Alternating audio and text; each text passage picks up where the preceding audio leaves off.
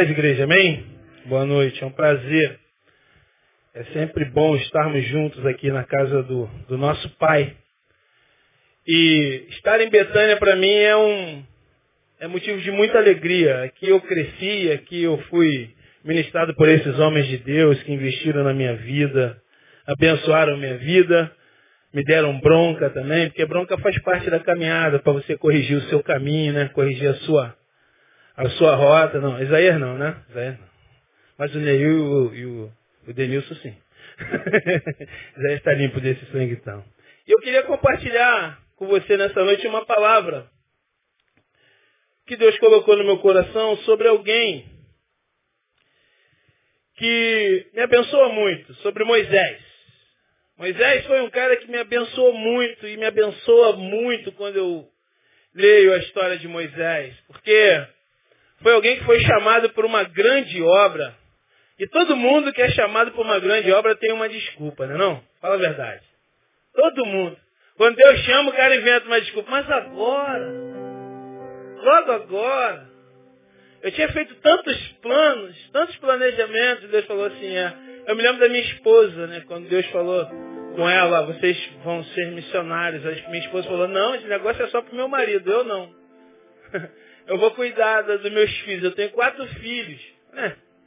Deus pegou ela, eu e os quatro filhos, botou num pacote e levou a gente.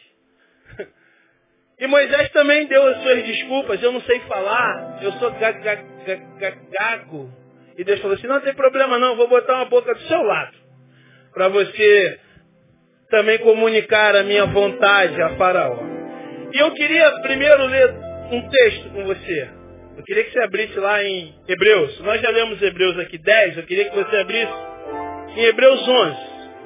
Para a gente poder entender um pouco. São dois textos que nós vamos ler. O primeiro é o de Hebreus 11, do versículo 23 ao versículo 20, 29, que diz assim, enquanto você abre eu vou lendo para a gente ganhar tempo. Pela fé Moisés, logo ao nascer, foi escondido por seus pais durante três meses, porque viram que o menino era formoso e não temeram o decreto do rei. Pela fé Moisés, sendo já homem, recusou ser chamado filho da filha de Faraó, escolhendo antes ser maltratado com o povo de Deus do que ter por algum tempo o gozo do pecado, tendo por maiores riquezas o opróbrio de Cristo do que os tesouros do Egito, porque tinha em vista a recompensa. Pela fé deixou o Egito, não temendo a ira do rei, porque ficou firme, como quem vê aquele que é invisível. Pela fé celebrou a Páscoa e a aspersão do sangue, para que o destruidor dos primogênitos não lhes tocasse. Pela fé, os israelitas atravessaram o mar vermelho como por terra seca, e tentando isso, os egípcios foram afogados. E o segundo texto que eu queria ler com você está lá em Êxodo, capítulo 2, e a gente vai ficar aí em Êxodo para falar um pouco sobre isso. Êxodo no capítulo 2 no versículo 1 ao versículo 10, que diz o seguinte. Foi-se um homem da casa de Levi e casou com uma filha de Levi. A mulher concebeu e deu à luz um filho, e vendo que ele era formoso, escondeu-o por três meses. Não podendo, porém, escondê-lo por mais tempo, tomou para ele uma arca de juncos e a revestiu de betume e pés. E pondo nela o menino, colocou entre os juncos à margem do rio. E sua irmã postou-se de longe para saber o que lhe aconteceria. A filha de Faraó desceu para banhar-se no rio, e as suas criadas passeavam à beira do rio. Vendo ela a arca no meio dos juncos, mandou sua criada buscá-la. Abrindo-a, viu a criança, e eis que os meninos, o menino chorava, e teve ela compaixão dele e disse, esse é um dos filhos dos hebreus. Então a irmã do menino perguntou à filha de Faraó, queres que eu vá te chamar? Quer que eu vá chamar uma ama dentre as hebreias para que crie este menino para ti? Respondeu-lhe a filha de Faraó, vai. Foi, pois, a moça e, a chamou, e chamou a mãe do menino. E disse-lhe a filha de Faraó, leva este menino e cria. Eu te darei o teu salário. E a mulher tomou o menino e o criou. Quando, pois, o menino era já grande, ela trouxe a filha de Faraó, o qual adotou e lhe disse, chamando Moisés, dizendo, porque das águas o tirei. Amém? Até aí. Primeiro eu queria falar do relato de Moisés na galeria da fé. Moisés passa por toda essa circunstância adversa. Ele é adotado pela filha de Faraó. Um esquema de Deus. Bota num, num cesto, joga no rio, a irmã vai, entrega a filha de Faraó, a irmã chega e fala, deixa que eu levo. Moisés é criado ali. O relato da galeria da fé de Moisés me fala que Deus muitas vezes nos quer em algum lugar. E muitas vezes as circunstâncias que Deus cria não são as circunstâncias que nós queremos. Deus nunca vai dar a resposta que nós queremos. Ele vai dar para nós a resposta que nós precisamos. Há uma grande diferença entre ouvir de Deus aquilo que eu quero e ouvir de Deus aquilo que eu preciso. Hoje nós vivemos um tempo de uma pregação que é feita para o ego e não para a alma. Deus não quer tratar o nosso ego, pelo contrário, Ele quer matar o nosso ego. Deus quer tratar a nossa alma. E muitas vezes a gente ouve o que a gente quer. Muitas vezes o pastor dá uma palavra mais dura e alguém fala assim, pô, esse pastor está na carne. Pastor não está orando, esse pastor não está jejuando. Quem está vendo com esse pastor? Será que a mulher dele dormiu de calça comprida? Misericórdia. Porque Deus quer tratar a nossa alma. Mesmo que seja, sejamos levados para um lugar aonde nós não queremos, Deus tem os seus propósitos e os seus projetos na vida de cada um de nós. E você precisa entender isso. Deus tem o poder de nos trazer de volta para o centro da sua vontade quando nós estamos fora do lugar aonde Ele nos quer. Foi assim com Jonas. Jonas tinha todos os recursos da parte de Deus para ir para uma cidade. Mas ele pega o seu próprio que Jonas comprou a passagem com seu próprio dinheiro e se mandou para Tarsis. Eu fico imaginando Jonas naquele burburinho no navio e de repente aquela tempestade começa a balançar o navio. Estava lá o espírita orando, estava lá o muçulmano orando, estava lá o hindu orando e Jonas estava dormindo. Quando nós estamos fora da vontade, daquilo que Deus quer para a nossa vida, pode estar acontecendo o que for, você continuará dormindo. E o pior, depois daquela reunião ecumênica, eles descobriram quem era o problema. Qual é o problema? É o crente. É o crente fora da vontade de Deus. E o próprio Jonas chega e confessa, é sou eu, cara. Só tem uma coisa, me joga no mar que a coisa vai melhorar. Moisés passou por alguns problemas para que Deus pudesse o levar para o centro da vontade de Deus. Moisés foi criado como um playboy. Moisés foi criado no Egito, a nata da nata daquele tempo. Criado com danoninho.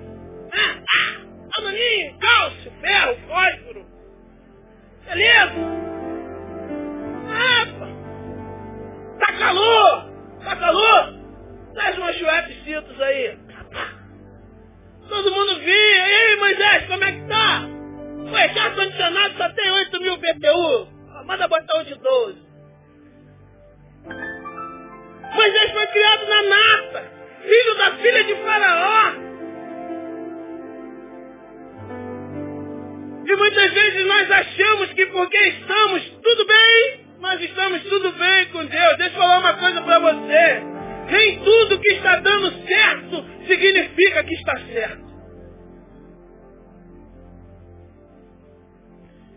E aí eu queria compartilhar isso com você nessa noite. E eu gosto de colocar temas em mensagem, né? A sempre fala, você sempre coloca tema? Eu falo, sempre. E o tema dessa mensagem hoje é indo para o lugar certo. Dois pontos. A vontade de Deus. Amém? Porque o lugar certo para você estar é no centro da vontade de Deus. Ah, mas lá é. Meu irmão, é lá. Se não for lá, não tem outro lugar para você ficar. Pode estar tudo muito bem. Você pode estar vivendo nos palácios. Mas eu prefiro ser sustentado por Obadias comendo pão e água do que comer na mesa de Jezabel e a A gente precisa entender isso muitas vezes da nossa vida. Porque a nossa vida é muito corrida. A gente quase não tem tempo para nada. E às vezes a gente esquece de ouvir aquele que controla a nossa vida. E a nossa vida muitas, muitas vezes é entregue a Deus parcialmente. E Deus não quer nada menos do que tudo. A gente ouve isso aqui direto. E muitas vezes Deus arruma algumas circunstâncias para nos levar para o centro da sua vontade. Eu quero dizer uma coisa para você. Talvez você não esteja entendendo nada do que está acontecendo na sua vida. A minha vida está toda embolada. É porque você está em obra. E obra é bagunça mesmo. Obra é tapume de um lado, entulho do outro, cimento para lá, tijolo para cá. Nada está no lugar. Mas quando você passa depois, você vê um prédio bonito. E é isso que Deus quer fazer na sua vida. Deus está ajustando as coisas. E através dessa palavra de Moisés, eu entendi algumas coisas para a minha vida. Eu queria compartilhar contigo nessa noite. Primeira coisa está lá no versículo 11 ao versículo 15, que diz assim, Ora, aconteceu naqueles dias que sendo Moisés já homem, saiu até com seus irmãos e atentou para suas cargas. E viu um egípcio que feria a um hebreu dentre os seus irmãos. Olhou para um lado e para o outro e vendo que não havia ninguém ali, matou o egípcio e escondeu na areia. Tornou a sair no dia seguinte, eis que dois hebreus contendiam e perguntou ao que fazia injustiça. Por que feres a teu próximo? Respondeu ele. Quem te constituiu? Príncipe e juiz sobre nós. Pensas tu matar-me como mataste o egípcio? Temeu, pois, Moisés e disse, certamente o negócio já foi descoberto. E quando Faraó soube disso, procurou matar a Moisés. Este, porém, fugiu da presença de Faraó e foi habitar na terra de Midian, e sentou-se junto a um curso. Primeiro ensinamento que eu tiro dessa palavra é que Deus usa as circunstâncias para nos mover para o centro da vontade dele. Moisés estava ali, criado no Egito, como eu falei, criado pela avó, leitinho com pera, danoninho, bacaninho. Moisés estava ali no centro ele estava ali tranquilo, até que ele sai. Ele sai e vê um hebreu sendo espancado e a primeira coisa que aparece no coração dele é o senso de justiça. Ele fala assim, ué, que isso, cara? Vocês não podem brigar. Ele vai e Moisés sabia lutar. Ele mata o cara circunstância totalmente adversa. Eu não estou dizendo para você, então quer dizer, pastor, que eu para ir o centro da vontade de Deus eu tenho que espancar uns, matar outros. Não, pelo amor de Deus, não faça isso. Não, tu vai o centro de Bangu 1. Eu estou falando para você que Deus muitas vezes usa algumas circunstâncias que parecem loucura para te levar para o centro da vontade dele. A chama de justiça se acendeu no coração de Moisés. Ele falou assim, por que você está ferindo o teu próximo? Muitas vezes as adversidades chegam e quando a adversidade chega, a adversidade não é elegante. A adversidade é mal educada. Porque a adversidade não chega lá na sua casa e diz assim, ó, boa noite, tudo bem? É você que é o Flávio? Hã? Ah, o Flavão? Sim. Bem, eu sou a adversidade e a partir de hoje eu vou estar ao seu lado. Não! Quando ela vem, você menos espera, ela chega. Ela é mal educada, ela mete o pé na porta. E a grande certeza que você tem da fé não é aquilo que você conquista através da fé, é aquilo que você supera através da fé. Porque a fé que tem sido pregada por aí é uma fé de conquista. Você precisa ter, você precisa ter, você precisa ter. E a fé que a Bíblia nos ensina é uma fé de suporte. Quando passares pela água, não te afogarás. Quando passar pelo fogo, não te queimarás. Eu sou o Senhor e estou contigo. A fé nos dá suporte. A fé nos dá músculo espiritual para suportar a pegada. Deus usa circunstâncias adversas Muitas vezes a gente passa por adversidade e não sabe o que fazer. Se não sabe o que fazer, não faça nada. Olha ao Senhor. Talvez alguns crentes tenham que entrar na prova, porque crente na prova ora mais. Lê mais a Bíblia. Sobe o um monte, jejua. Pode ver. Tu vê crente andando, ó. Se tu vê crente andando no meio da rua dizendo assim, ó, Oh, bom dia! Xarabandalaba. Pode ser que tá na, tá, na, tá, tá na prova. Pode crer, tu, vê tu pode ver. O crente, quando está na prova, meu irmão, ele repreende até o uivo de cachorro. Ah, tá amarrado.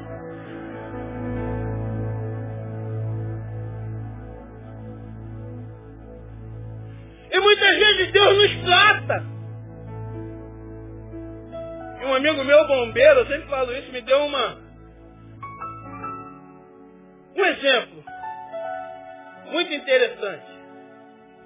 Ele falou assim, quando alguém chega lá, Pavão, no hospital, todo ralado com a moto, ele caiu de moto, todo ralado, em carne viva, sabe o que, que eu faço? Não, eu jogo o éter e passo a escovinha. Falei assim, ó, hum. Ele falou assim, sabe por quê? Porque dói na hora mas eu consigo desinfetar todo machucado. Dói na hora, mas ele não perde a perna. Muitas vezes a prova que Deus nos traz dói na hora, mas a gente não perde a vida.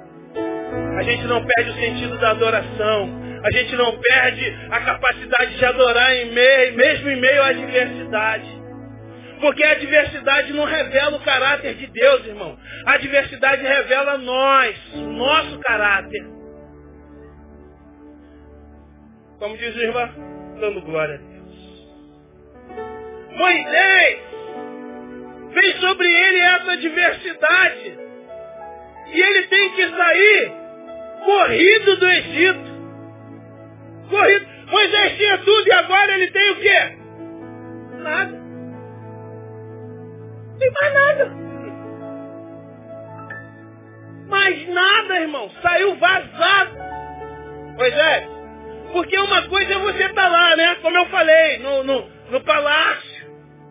Todo mundo te servindo. Agora, o dono do palácio quer te matar. Fala assim, Moisés, sabe aquele cara que estava te arregando?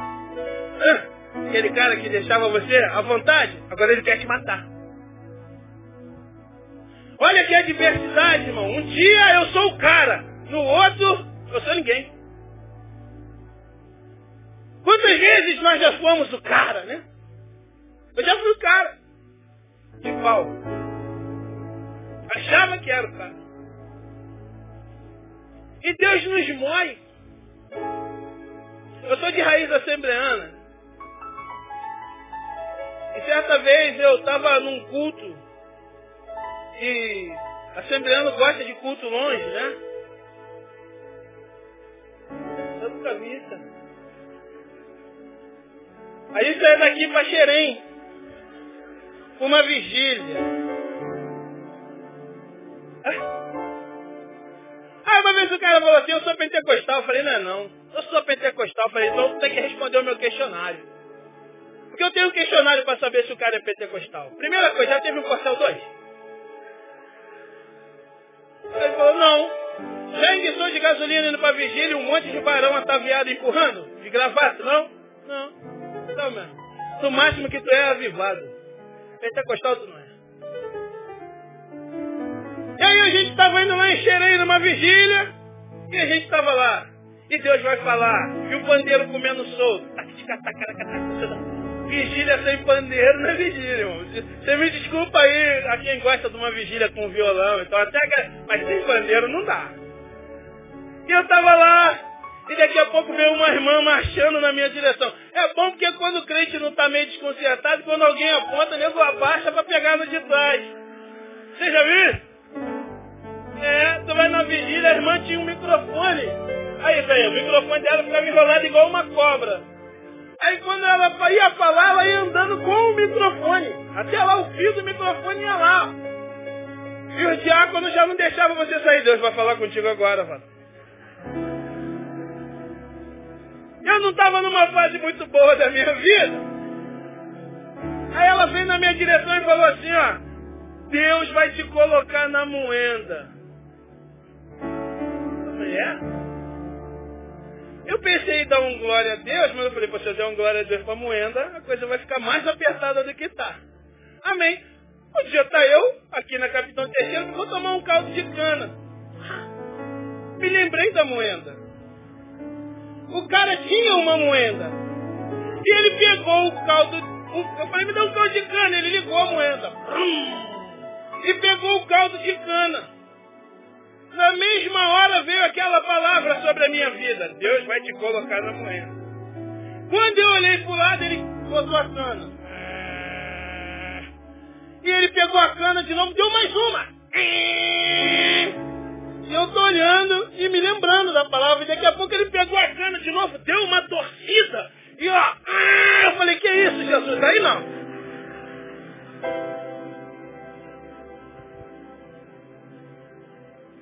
Mas depois me veio uma outra palavra que diz assim, olha, ele não esmagará a cana quebrada e nem apagará o pavio que fumega, porque se há ainda uma ponta de esperança dentro de você, o Senhor vai soprar, soprar o seu espírito e ele vai te levar para o lugar aonde ele quer que você esteja. Independente da circunstância que você está passando. Às vezes a gente tem mania de reclamar. Eu não aceito. Quem é você? Criatura, para contender com o Criador, diz o apóstolo Paulo. Eu não aceito. Eu não aceito. Tem umas orações que Deus deve falar assim, ai meu Deus. Oração de pitbull, já meu Deus, eu não aceito! E Deus deve falar assim, ó maluco, eu não sou surdo, cara. E quem é você para não aceitar? Eu sou soberano sobre a sua vida. Se você entender isso, você vai comer o melhor dessa terra. Olha que adversidade, Moisés tem que fugir, cara. Foge, Moisés, foge, porque a coisa está bem pro teu lado. Eu penso Moisés coçando a cabeça assim, caramba, estava tudo certo. Estava tudo certo, eu batia a mão, todo mundo vinha me servir, agora eu tenho que fugir. É, Moisés, foge, porque senão, meu amigo, ó, o cerol vai passar. Circunstâncias, adversidade, prova, vento, seja lá o que você quer chamar. Estou na prova, estou no vento, estou na adversidade, estou na circunstância adversa, eu não sei como você quer chamar, mas Deus está contigo. A Bíblia diz que haviam dois homens, um construiu sobre a areia e um construiu sobre a rocha. A Bíblia diz que veio a tempestade sobre os dois. Qual foi a diferença? O fundamento. Porque tempestade vem sobre o crente e sobre o não crente. O escritor de Eclesiastes diz isso. É sobre o justo e sobre o injusto, irmão. Ah, agora eu virei um super-homem. Mentira. Jesus falou o quê? No mundo vocês vão ter o quê?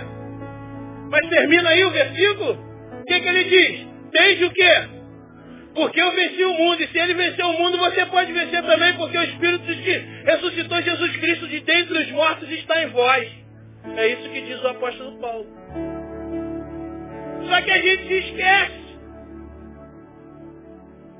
A primeira diversidade que vem sobre a gente, a gente mexe o pé.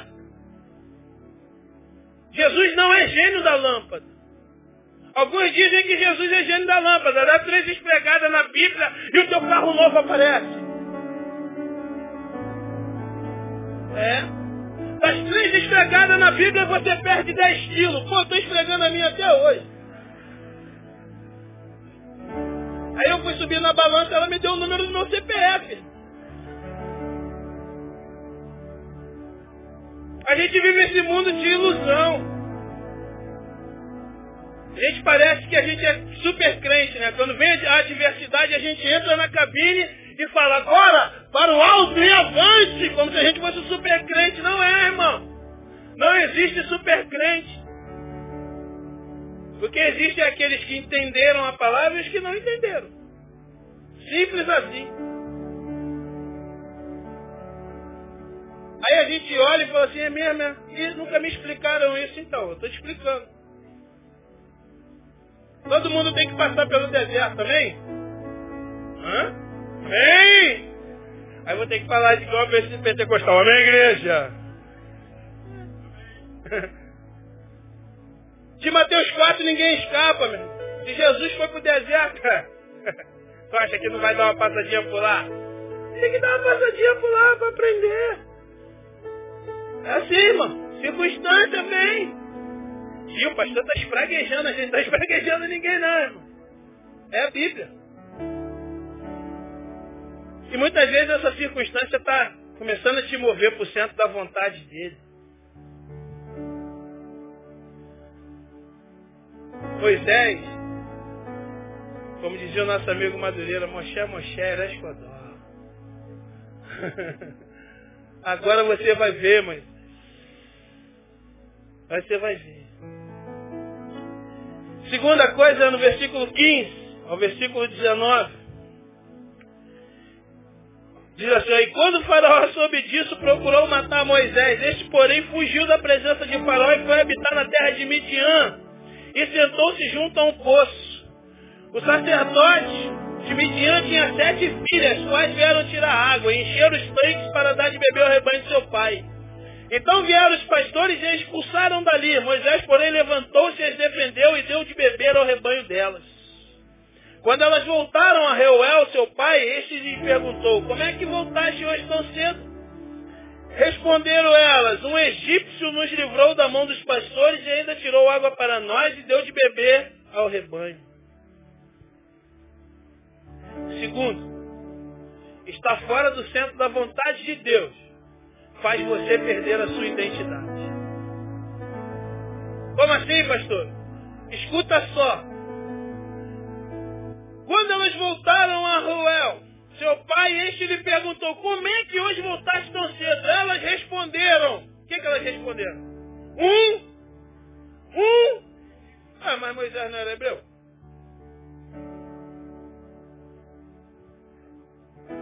A identidade de Moisés ainda não tinha sido formatada. Ele tinha um coração de hebreu. Justiça da parte de Deus, mas ele ainda parecia um egípcio. Ele ainda não tinha tirado aquela carcaça de egípcio. Agora ele virou um homem sem teto, sem terra, sem família, sem povo. Ele precisava ser tratado pelo Senhor, porque ele tinha um coração de hebreu mas ainda ele tinha características de egípcios. Quantos de nós precisamos ser tratados pelo Senhor? Porque aqui dentro nós somos hebreus, mas saiu daqui a gente vira egípcio. A gente fala como egípcio, a gente age como egípcio, a gente faz negócios como egípcio, a gente trata a nossa esposa como egípcio, a gente trata os nossos filhos como egípcio. E Deus quer nos tratar para trazer a nossa identidade de volta. Quando as pessoas identificaram Moisés, disseram, foi um egípcio. Ele estava tão estranhado do Egito que quando olhavam para ele, falavam assim, ele é egípcio. Ainda que ele fosse hebreu no seu coração, ainda que ele tivesse um senso de justiça muito grande da parte de Deus, ele ainda era reconhecido como egípcio. E o que você mais vê hoje são crentes sendo reconhecidos como egípcios. Quem? Fulano? Misericórdia. Ele precisa tratar o nosso caráter. A gente às vezes está na igreja como hebreus. Oh, aleluia! Oh, glória a Deus! Mas quando sai daqui, desejo a todas as inimigas vida louca.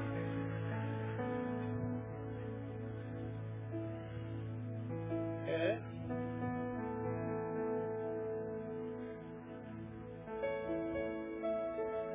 A gente olha para ele e fala assim, você vai estar na plateia e eu no palco.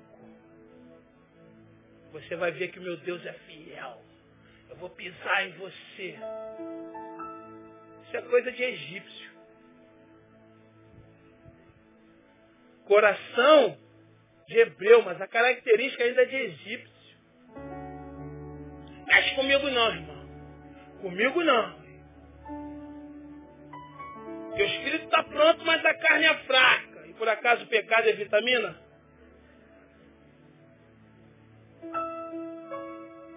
Moisés, sem identidade, sem povo, sem casa, sem identidade. E quando a gente está fora do centro da vontade de Deus, irmão, a gente fica sem identidade. Você já viu, já viu alguém que caminhou um tempo no Evangelho e depois saiu? Você já viu o semblante dele? Né? Você sabe. Pô, esse cara não está legal. Esse cara não está legal. Sem identidade, perdeu a identidade. E a Bíblia diz que nós somos sal. Nós somos luz. Nós somos cartas vivas escritas pelas mãos de Deus. E se alguém olha para a nossa vida e não vê nada de Deus escrito em nós, está na hora da gente rever os nossos conceitos. Perdemos a identidade. Qual é o grande problema da igreja hoje? A igreja perdeu a identidade. Você não sabe se o troço é um culto ou se é alguma balada esotérica. A cruz virou um grande varal. E as pessoas penduram um monte de coisa. A cruz é suficiente porque ele está escrito. Visto como na sabedoria de Deus o mundo pela sabedoria não conhece a Deus.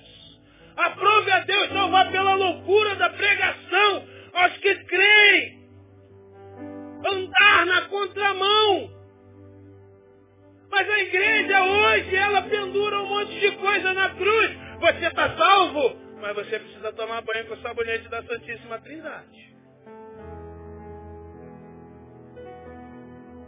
Você está salvo, que é bênção, precisa andar no Vale do Sal. Você precisa sacrificar. Você precisa subir ao monte e fazer a campanha dos sete cabritos gospel. E a gente perde a identidade da palavra. A gente perde a identidade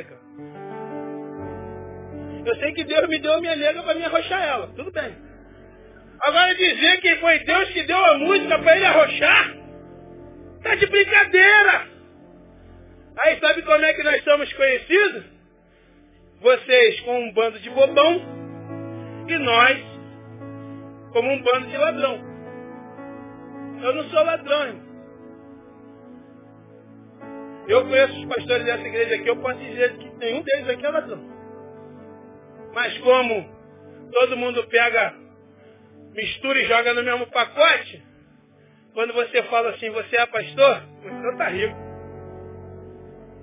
Tô rico não, irmão. Tu acha que eu sou rico? Eu morava lá no 77 com 57 graus da sombra? Tá de brincadeira. Se o capeta tivesse um lugar para morar aqui no Brasil, ele ia morar lá em Bangu, cara. Pelo amor de Deus.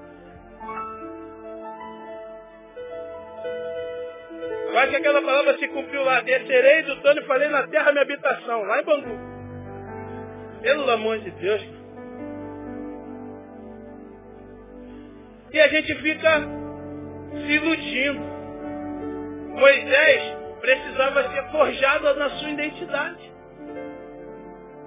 A gente está com um monte de egípcios dizendo que é hebreu, e os egípcios estão quebrando. Aí a gente faz ajuntamento para ter o avivamento do despertamento para o evangelismo. Aí a gente vê o Paulo Elias, um cara só, falando o tempo todo. Tu para, tu, tu para do lado do Paulo Elias, o cara só fala em missões, meu. Sozinho. Com mais uma galera aí que resolveu abençoar. E ninguém levanta a bandeira. Nós somos, a, nós somos os missionários da última hora. Não, vai fazer, irmão. Vai fazer. Tu fala com o Paulo Elias, duas palavras. E duas palavras que o Paulo Elias fala, três é Índia. eu quero ir para a Índia, eu vou para a Índia, eu estou lá na Índia. Tá, Paulo Elias, tá beleza. Não, eu vou lá na Índia. Quando não é Índia, é Dalit. Dalit. Tá, Paulo Elias, sabe. Mas o cara ama e não levanta a bandeira. Nós somos a geração profética que vai ganhar a Índia. Que nada, ele vai lá e vai fazer. É assim que funciona.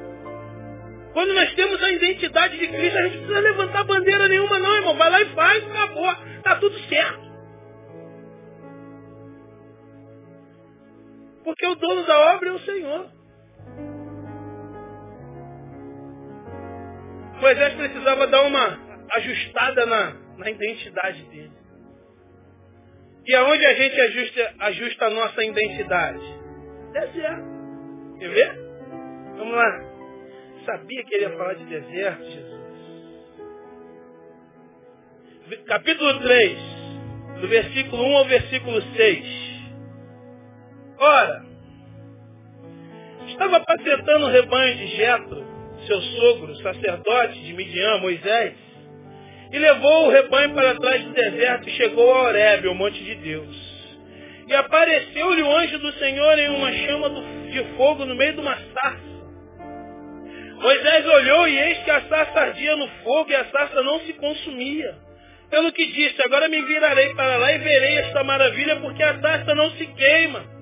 E vendo o Senhor que ele se virava para ver, chamou do meio da sarça e disse, Moisés, Moisés. E ele respondeu, eis-me aqui. Prosseguiu Deus, não te chegue para cá. Tira os sapatos dos pés, porque o lugar em que tu estás é a terra santa. E disse mais, eu sou o Deus de teu pai, o Deus de Abraão, o Deus de Isaac e o Deus de Jacó. E Moisés escondeu o rosto porque temeu olhar para Deus. Terceiro, nós somos levados ao deserto para que Deus nos aperfeiçoe. Por que Moisés foi para o deserto? Depois ele foi lá cuidar de ovelha. Apacentar o rebanho do seu sogro no deserto. Primeiro, irmão, Deus nos leva para o deserto e muitas vezes nós queremos rejeitar o deserto de Deus. Muitas vezes nós achamos que o que está acontecendo na nossa vida é influência do diabo. Muitas vezes Deus quer nos tratar, irmão. Deus nos trata. Não tem jeito.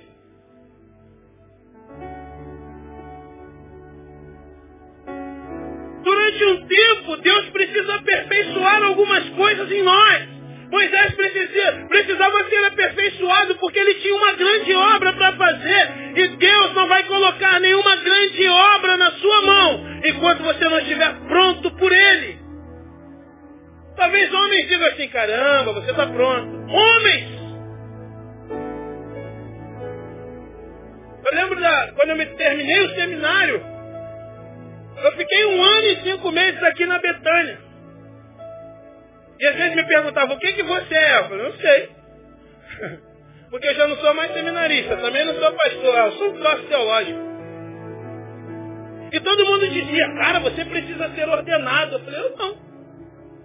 Eu não. Não, você tem que ser ordenado. Você é pastor. Não, não sou pastor não, cara. Sou um troço teológico. Quando me ordenarem, aí sim, eu vou ser pastor. Os homens falavam, por que você não vai para outra igreja? Na outra igreja as pessoas se ordenam. Falei, mas e aí? Não vou para outra igreja nenhuma. Deus não mandou sair daqui. Não vou para lugar nenhum. Vai se lascar. Ignorante, sou mesmo. Moisés foi para o deserto para ser aperfeiçoado. Moisés teve seu caráter tratado no, no deserto. Ele saiu, ó, saiu aquela coisa do Egito Aí entrou o hebreu. Aí entrou o Moisés hebreu, aquele cara que começou a conhecer a Deus, porque egípcio não conhece a Deus. Ao Jeová não. Ele conhece Mamon. Ele conhece Ra. Ele conhece qualquer outro Deus, menos o Jeová verdadeiro. Porque o seu coração ainda está contaminado com o Egito. Eu preciso ter. Eu preciso ter. Eu preciso ter. E Jeová só quer que você seja. De vez em quando eu faço uma, uma, uma limpeza na minha alma. E para fazer a limpeza na minha alma eu uso dois textos. Primeiro, os dez mandamentos, Êxodo. E depois o sermão do monte. Por quê, pastor? Simples. Êxodo, nos dez mandamentos, me dizem o que eu tenho que fazer. Não terás outros deuses diante de mim. Não adorarás imagens de escultura. Não levantarás falso testemunho contra teu irmão. Não cobiçarás. Isso eu tenho que fazer. Aí quando eu vou lá para Mateus, nas bem-aventuranças, eu aprendo o que eu tenho que ser. Bem-aventurados pacificadores, os humildes de coração, bem-aventurados os mansos, Bem-aventurados vós sois vós. Então há uma diferença entre ser e fazer. Moisés foi tratado no seu caráter, mas a segunda coisa do, do deserto é bom. Porque no deserto você aprende a descobrir as coisas incomuns de Deus das coisas comuns. Como é que é isso aí, pastor? Vou explicar. Moisés olha para uma sarça pegando fogo. Cara, sarça pegar fogo no deserto era a coisa mais comum que existia. Combustão espontânea. 60 graus no lombo, bota uma sarça no centro de Bangola, vai pegar fogo, irmão. Ela pegava fogo. As sarças pegavam fogo no deserto. Até hoje a sarça pega fogo no deserto. Isso era uma coisa comum. Moisés viu, é comum. Qual era a coisa incomum? A sarça não se consumia. Isso era incomum. Ele falou assim, opa, peraí. Aquela ali pegou fogo e cinco minutos apagou. Aquela ali pegou fogo e em 10 minutos apagou. E essa aqui não apaga? Pô, peraí, alguma coisa tá tem algum manto nesse mistério. Ele foi para lá. Quando ele foi para lá, ele ouviu a voz de Deus dizendo assim, opa, stop. Tira a sandália dos teus pés, porque a terra que você está pisando é santa. Nas coisas comuns, você aprende a ver as coisas incomuns de Deus. Ele aprendeu isso. Ah, a sarça não se queima, então queima. Mas não apaga, não, não apaga, então vou lá. Quantas vezes nós ficamos esperando Deus responder com trovão, né? com raios, com anjos, né? E Deus está falando na simplicidade, naquela criança que corre, naquele irmão que chega e te dá um abraço. E às vezes a gente quer ouvir Deus falar assim, Deus, se tu não mandar o teu anjo, Deus, se tu não falar comigo. Eu gosto de frases. E teve uma frase que eu vi no Fusquinha. Maneira, que me abençoou muito. Né? Estava passando o Fusquinha, eu olhei, pô, Fusquinha bonitinho na frase, estava assim, ó. Deus não está mudo. Nós é que estamos surdos. Deus fala o tempo todo. É que nós perdemos a capacidade de ouvir. Como diz aqui o nosso pastor, nós não temos ouvidos de discípulo. Porque a gente quer ouvir o que a gente quer. E não o que a gente precisa. Moisés aprendeu a ver as coisas incomuns de Deus nas coisas comuns. Ah, a sarça pega fogo, pega, mas ela não apaga. Essa aí é diferente. Mas há uma outra coisa que Deus quer de nós no deserto. No capítulo 5, no versículo 1. Precisa abrir, eu vou ler para você.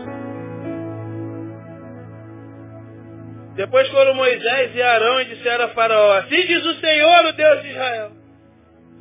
Deixa o meu povo ir para que me celebre uma festa no deserto.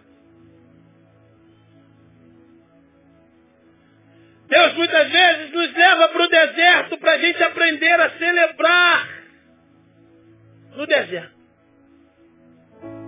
Porque celebrar no palácio é mole, né? Tem tudo. E no deserto? Tem nada. Tem Coca-Cola não? Não. Por quê? Pô, não tem geladeira. Vai ver Coca-Cola aqui? Além do mais o dinheiro que tinha para Coca-Cola, eu comprei salgadinho. Tá viu? Eu gosto de festa de crente. Festa de crente é um barato. Crente quando está na prova, irmão, crente é uma bênção. Oh, aleluia. Jesus é muito bom, ele começa a usar um ou outro. Uma irmã liga para outra e fala, oi irmã, tudo bem? Ah, tá bem não, não tô, não tô legal hoje. Por quê? Hoje é aniversário de Chiquinho, é mesmo? É? Vai fazer nada não? Não. Que isso, irmã? Não pode? Como não vai fazer uma festa pro garoto? Eu tenho aqui dois quilos de farinha de trigo, aleluia. Aí já liga para outra irmã, a irmã fala assim, ah, eu vou entrar com, com meio Nescau. Aí outra fala assim, eu tenho um tablete de margarina. A outra fala assim, eu tenho um litro de leite. Pronto, bolo de chocolate já tem na festa. Aí outra irmã, não, mas não vai ficar só no bolinho. Eu vou pegar dois tobe ali na conta e a gente vai botar na mesa. Aí outra falou assim, ah, pode deixar. Eu tô com o painel do Toy Story da festa do ano passado. Pronto, já tá feita a festa, sai foto no Facebook, o garoto bonito. Minha, minha festa de arromba. Porque Deus está sempre movendo as coisas em nosso favor. É sempre assim.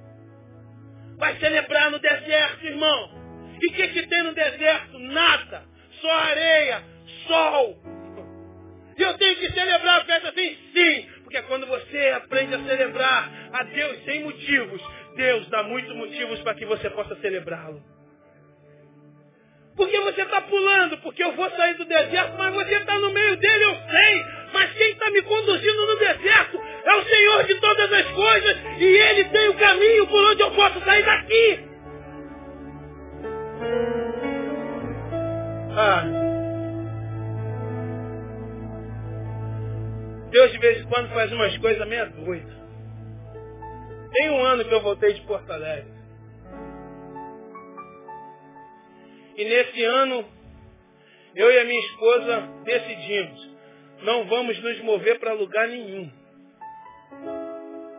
Enquanto Deus não direcionar, a gente não faz nada. Apareceu proposta para ser pastor de igreja, ser pastor de jovem, ser líder disso, ser líder daquilo. Eu falei assim, eu não vou fazer nada. Por quê? Porque eu estou no deserto. E eu vou ficar aqui. Enquanto Deus não me tirar daqui, eu não saio. E acabou. Deus tem os seus propósitos, os seus projetos. Terminando, Deus manda o povo cativo para a Babilônia. Olha. Pô. Mateus, eu, tem hora que você vai assim, pô, mas tu vai me entregar na mão do meu inimigo, sim. Vai para a Babilônia aí. Cara, a Babilônia era um lugar de deserto. E o povo estava lá. Cara, eu imagino.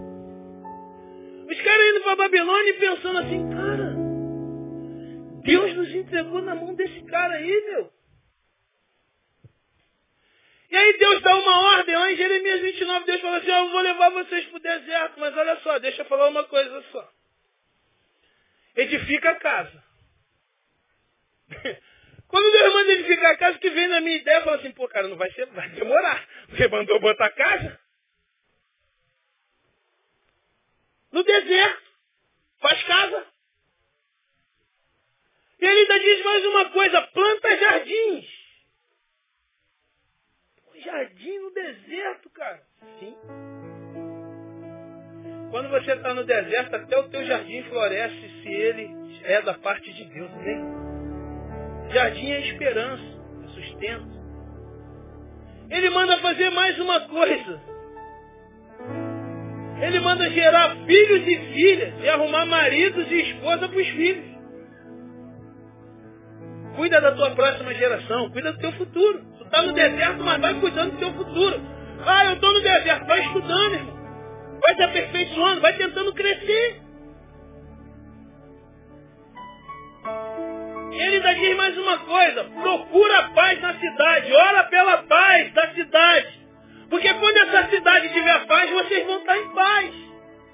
Segurança. Eles poderiam falar assim, ó, vamos arrumar um complô e vamos tirar o rei. vamos fazer um.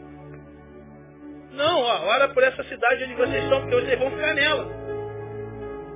Vocês vão ficar nela. E a gente tem falado aqui, cara, vamos orar pelos nossos governantes, irmão. Tem jeito. Tem que orar pela Dilma, tem que orar pelo Pezão, tem que orar pelo Paz. Tem que... Vai fazer o quê? Eu não tenho conotação política nenhuma. Não me meto com. Mas a gente tem que orar. Não é por causa deles, é por causa de Deus. É Deus que manda. E nós, como servos obedientes, fazemos aquilo que o nosso Deus ordena. Mas ele também diz uma coisa muito interessante. Cuidado com os falsos profetas. Cuidado com aqueles que só profetizam aquilo que vocês querem ouvir. Porque no deserto, irmão, aparece um monte de profeta. Quando você está no deserto, todo mundo tem uma palavrinha legal. E tudo que você precisa quando você está no deserto é uma palavra de consolo, né? Eu me lembro que numa fase que eu estava comendo pimenta com sal, comendo pimenta e temperando com sal. Eu estava pedindo uma palavra a Deus, eu falei, Deus, eu já não. A coisa tá. Pô, latindo no quintal para economizar cachorros. Me ajuda aí. E procurando uma palavra de Deus, e Deus falou assim, vai para a Bíblia. Eu falei, glória Deus. Eu falei, agora eu vou abrir em Deuteronômio 28, ele vai dizer para mim assim, agora virão sobre ti essas bênçãos, e tal, o teu celeiro, fartamente se encherão, a sua casa. Eu falei, glória a Deus, e agora? E quando eu falei, vai lá em Lamentações. Bota tua boca no pó, porque talvez ainda haja esperança. Eu olhei em volta, falei, eu te amo, Jesus, eu te amo. E vamos caminhando. No deserto. Porque a gente gosta muito de palavras, né? Eu falei para vocês, a gente saía daqui para Xerém, para Terapédica, São Gonçalo. Uma vez nós fomos numa vigília lá em Paciência. Cada um bota 10 reais, vamos botar gasolina no quartel 2, vamos. Aí vai aqueles três presbíteros, um pastor e um diácono. É, o bonde, o bonde dos pentecos. Vamos. Falei assim, Deus precisa falar comigo hoje. Aí, Isaías, eu, eu fui como? Ataviado, bacana. Gravatinha. Aquela oração das três da tarde. Coisa linda, mesa branca, ah, duas varoas dirigindo. Coisa linda. Deus fala mesmo, irmão. Deus fala mesmo. Falou comigo aquele dia. Eu estou aqui, ó. Falei, Deus tem que falar comigo. Eu estou saindo daqui para paciência. Eu já estou sem paciência, Deus. Fala comigo, Senhor. Hoje tu tem eu clamando no carro, Senhor, fala comigo, fala comigo. E a gente pentecostal sempre pensava assim, né? Eu vou falar baixo, em pensamento se o diabo ouve. A gente tinha essa tática, eu aqui no pensamento, tá? Senhor, fala comigo. Aí eu entro na, na consagração e sento. Três corinhos de fogo, que é para animar a coisa, né? É, Márcio? Três corinhos de fogo, três pandeiradas boas, pá, pum, Jesus, cavaleiro do céu, nunca perde a peleja no campo de batalha, vai, pum. É, o azeite desce lá da oliveira, vai, já dá uma machada para lá, uma machada para cá. Eu falei, ah, agora tá bom, agora esquentou, agora vai. Aí, parou, vem marchando na minha direção, hein. Você, varão, eu falei, ô oh, Jesus tu vai falar comigo. Assim diz o Senhor. Entra no teu quarto em silêncio, que o teu pai que te vê em silêncio te recompensará. Acabou. A consagração acabou ali para mim. Eu pensando, pô, botei 10 reais de gasolina para ouvir isso aqui. Era melhor ter ficado em casa, fazia um café com a esposa, orava e ia pro quarto. Porque a gente já ouviu o que a gente quer. No deserto a gente procura palavras. E nem sempre Deus vai te dar uma palavra no deserto.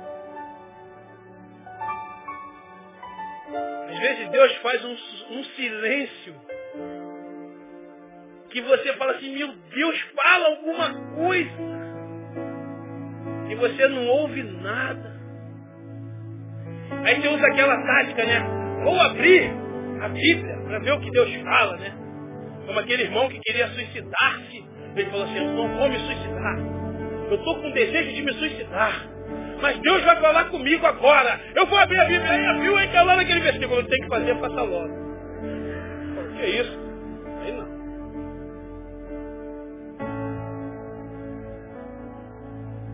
Irmãos, nossa vida ela é regida pelo Senhor, amém? A gente passa por tratamentos. Mas Deus nos dá uma oportunidade tremenda, sabia?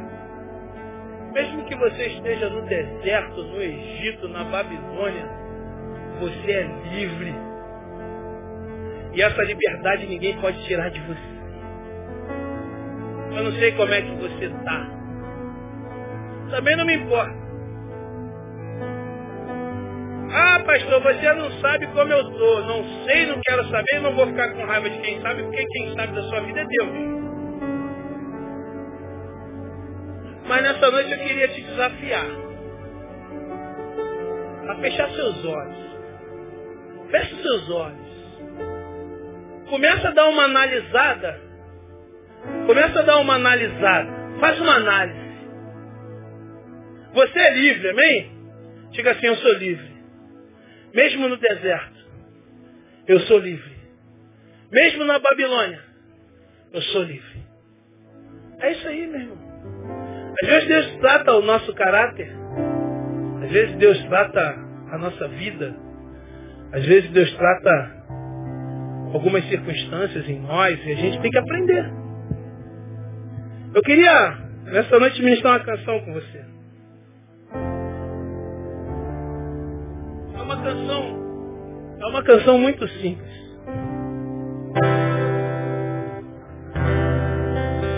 Vamos ficar de pé.